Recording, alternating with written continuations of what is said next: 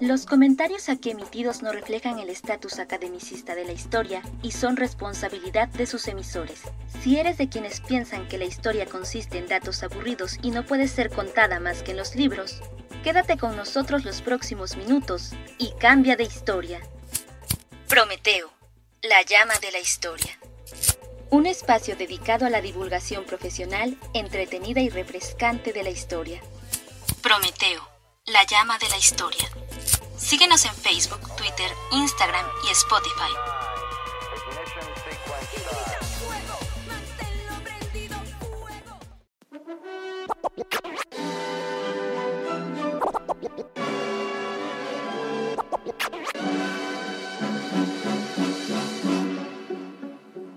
Aunque fue una transformación cosmética. El año 2018, el Centro de Investigación y Seguridad Nacional, CISEN, cambió su nombre por el de Centro Nacional de Inteligencia, CNI. Respeto tu privacidad tocando la puerta, pero reafirmo mi autoridad como padre entrando de todos modos. Esta institución, que en apariencia fue creada para garantizar la seguridad del Estado mexicano, preservar la soberanía y el orden civil, también ha realizado como una de sus múltiples funciones espionaje político a personajes u organizaciones que el gobierno considera peligrosas para su sobrevivencia. Al inicio del sexenio de Gustavito, dicha institución se llamaba Dirección Federal de Seguridad, DFS, y fue la encargada de dar seguimiento en segundo plano al movimiento médico, con el objetivo de aniquilarlo. La información de este segundo podcast, dedicado al movimiento médico de los 60, contiene información que el CISEN desclasificó en el año 2003. Acompáñanos a escucharla. El 11 de enero de 1965, días después de haberse levantado el primer paro, la AMRI expresó en una carta abierta que las demandas seguían sin cumplirse, de modo que se convocó a un segundo paro total de actividades a partir del día 13. El movimiento iba ganando en solidaridad, pues el 16 de enero los médicos de la Sociedad Médica del Hospital General de la SSA acordaron presentar su renuncia en caso de que algún miembro de la AMRI fuera atacado o privado de su libertad. Fue justamente la Sociedad Médica del Hospital General que realizó una asamblea el 16 de diciembre, un día después del levantamiento del primer paro de la AMBRI, quien convocó a la creación de la Asociación Mexicana de Médicos, AMM, posteriormente llamada Asociación Médica, AM. De dicha asamblea surgió el histórico manifiesto por la unificación de los médicos de todo el país, publicado el 26 de enero de 1965. A pesar de la constante integración que demostró el sector médico, el apoyo de otros gremios no fue el esperado, sobre todo por parte de sus líderes sindicales. Entonces, era explícita la influencia del corporativismo y el clientelismo mexicanos, tan claramente explicada por Pablo González Casanova. Este consistía, y aún consiste, en un pacto de impunidad entre el gobierno y grandes corporaciones como los sindicatos, gracias al cual las corporaciones y sus líderes reciben prebendas y privilegios por parte de las autoridades, a cambio de su apoyo incondicional ya sea en elecciones o coyunturas sociales como la representada por el movimiento médico. Si la usas la ley a tu conveniencia, ya está todo listo. Recuerda que en este país el que no tranza avanza. En ese tenor fue el desplegado del Comité Ejecutivo General del Sindicato de Trabajadores del Distrito Federal, señalando que la acción de los médicos violaba los derechos sindicales tradicionales. Esta acción marcó el tono de los demás sindicatos controlados por el sistema hacia el movimiento médico. Fidel Velázquez, el otrora todopoderoso dirigente de la Confederación de Trabajadores de México, condenó el movimiento por no haber seguido los cauces institucionales y violentar el proceso burocrático. Yo soy grande, tú pequeña, estoy bien, tú mal, soy listo, tú tonta. Y eso no vas a poder cambiarlo. La Confederación Revolucionaria de Obreros y Campesinos se expresó en los siguientes términos. Los médicos tienen la obligación de aportar su sabiduría profesional en beneficio de la humanidad doliente y no solo por recibir un salario, muy superior al del resto de los mexicanos, por lo que el paro o huelga es improcedente. Únicamente la Federación Obrera Revolucionaria dio el espaldarazo a los galenos. El 18 de enero de 1965, con la presencia de 218 médicos representantes de distintos hospitales y clínicas, se conformó oficialmente la AMM. El miércoles 20 de enero, la Changa recibió en Palacio Nacional a una comisión de la AMM que dio lectura a su manifiesto y a un memorial de demandas. La reunión de casi dos horas fue tensa y estuvo marcada por el monólogo y las interrupciones del presidente Díaz Ordaz, quien a pesar de reconocer la importancia del gremio médico, no ofrecía respuestas concretas a los problemas planteados. Afortunadamente salimos adelante. Y si no ha sido por eso, usted no tendría la oportunidad, muchachito, de estar aquí preguntando.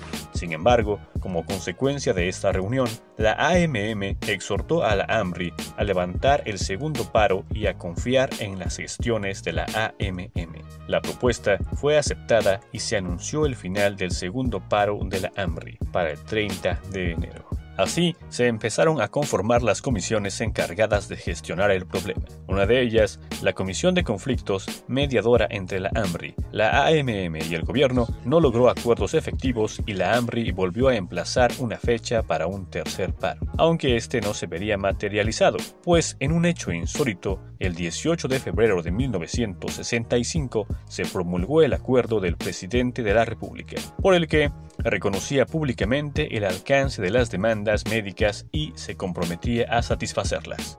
Entre otras cosas, en el decreto se decía que aumentarían las becas para los alumnos de sexto año de la carrera de medicina en más de un 60%. No así para los internos rotatorios y los pasantes de la carrera. Este anuncio fue aprovechado de manera acomodaticia por el Sindicato Nacional de Trabajadores del Seguro Social, quien se adjudicó la prebenda como un logro sindical. Pero las palabras del presidente no se cristalizaron en los hechos. Y por ese motivo, la AMRI inició el tercer paro, cuya duración fue de 43 días. A partir de ese momento se agudizaron las acciones contra los médicos, en especial hacia los dirigentes del movimiento. Las autoridades del IMSS fieles a los intereses oficiales, prohibieron el uso de las instalaciones para las sesiones de la AMM, y esta tuvo que realizar sus reuniones en las oficinas de la antigua Escuela de Medicina. Mientras eso sucedía, los dirigentes del movimiento eran agredidos en la prensa oficialista. Además, diversos integrantes de la AMRI y la AMM fueron cesados de sus cargos. La única promesa que el presidente iba a cumplir era la que se hizo a sí mismo, acabar con el movimiento pues se implementaron mecanismos no solo para cesar a médicos del servicio público, sino también a aquellos que integraban servicios privados y ONGs. ¡Los exterminaré! ¡Los exterminaré a todos! Así sea lo último que haga, lo último que haga. En consonancia con el doble discurso presidencial, el viernes 14 de mayo se publicaron en la prensa desplegados firmados por los titulares de la SSA, la Secretaría de Comunicaciones y Transportes, el Departamento del Distrito Federal, el IMSS, el ISTE y Ferrocarriles Nacionales de México, que exhortaban a los estudiantes becarios, médicos e internistas a volver a sus labores el 17 de mayo, como plazo máximo, pues de lo contrario, cada institución al cese de los ausentes y a la contratación inmediata de nuevo personal. Como una medida más de presión, el 17 de mayo diversos organismos sindicales se dieron cita en el Zócalo de la Ciudad de México para protestar contra la AMM. Vaya, esto parece un trabajo para la vieja confiable. El miércoles 26 de mayo, doctores y doctoras vestidos de blanco realizaron una marcha silenciosa que inició en el Monumento a la Revolución y culminó en el Zócalo.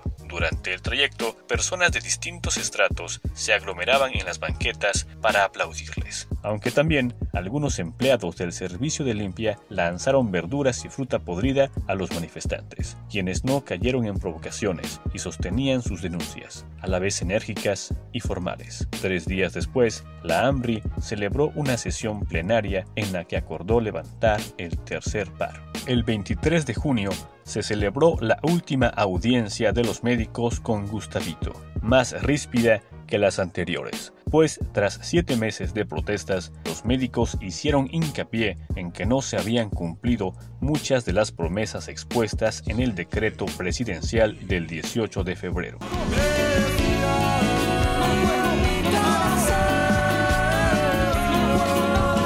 No obstante, esta vez Díaz Ordaz amagó diciendo que el movimiento tenía tintes delictuosos, pues algunos de sus actos se configuraban como delitos en el Código Penal.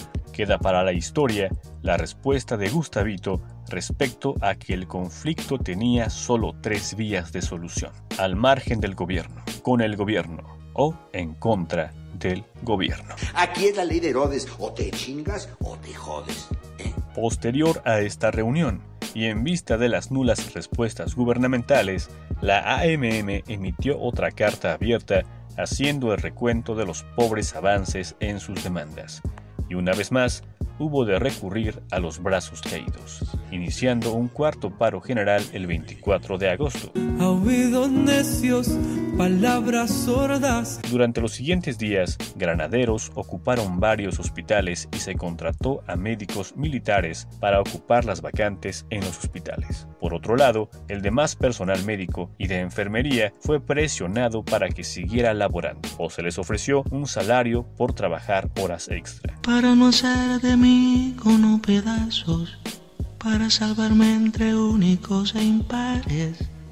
Me vienen convidar arrepentirme. Fue el miedo el que en gran medida desarticularía el movimiento médico.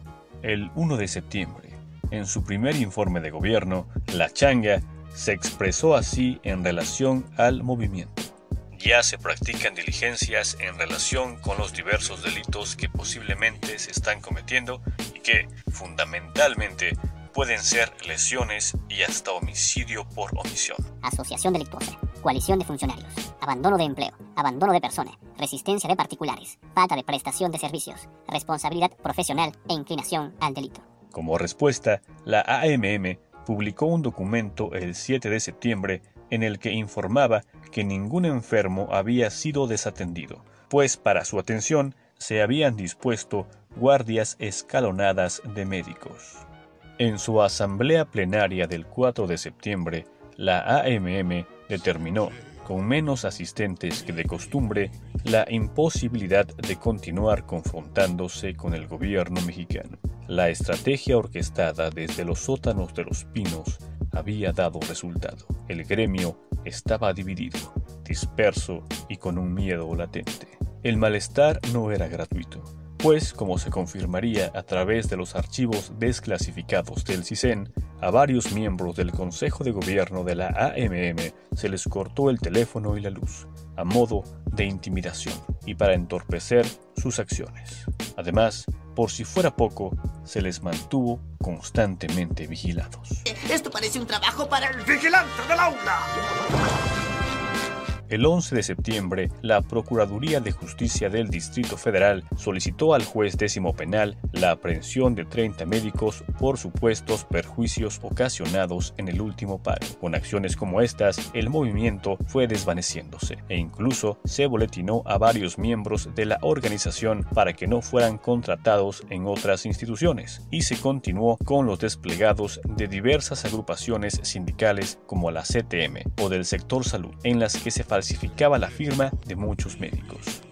El incremento salarial del 35% que se hizo en el IMSS fue otro factor importante para dividir a los médicos y a la opinión pública. Esto obligó a diversas instituciones, sobre todo privadas, a aumentar el salario a sus trabajadores. La AMM, a pesar de contar con cada vez menos asistentes en sus reuniones y padeciendo la persecución, no capituló y continuó con sus reuniones. ¿Será que la parió conmigo?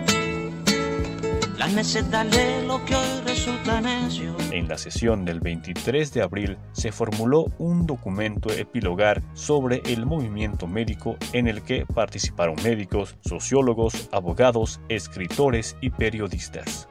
Esa fue otra de las herencias del movimiento médico del 60. Quedó la memoria y los primeros pasos de una senda que exige ensancharse Hoy más que nunca se hace necesaria la prescripción médica en la vida pública. En tanto, el 23 de octubre del año 65, en un ambiente de algarabía generalizada, Gustavito brindaba entre los dirigentes de los sindicatos del IMSS y el ISTE. En el fondo del gran salón en que se conmemoraba a los médicos eran rifados televisores, radios y 10 automóviles del año. En la selva del corporativismo, muy a su modo, la changa celebraba el Día del Médico. En caso de que no los vea, buenos días, buenas tardes y buenas noches. Espera nuestro próximo podcast y enciende la llama de la historia. Prometeo, la llama de la historia. Un espacio dedicado a la divulgación profesional, entretenida y refrescante de la historia. Escucha un nuevo episodio cada 15 días por Spotify y no olvides seguirnos en nuestras redes sociales. Prometeo, la llama de la historia.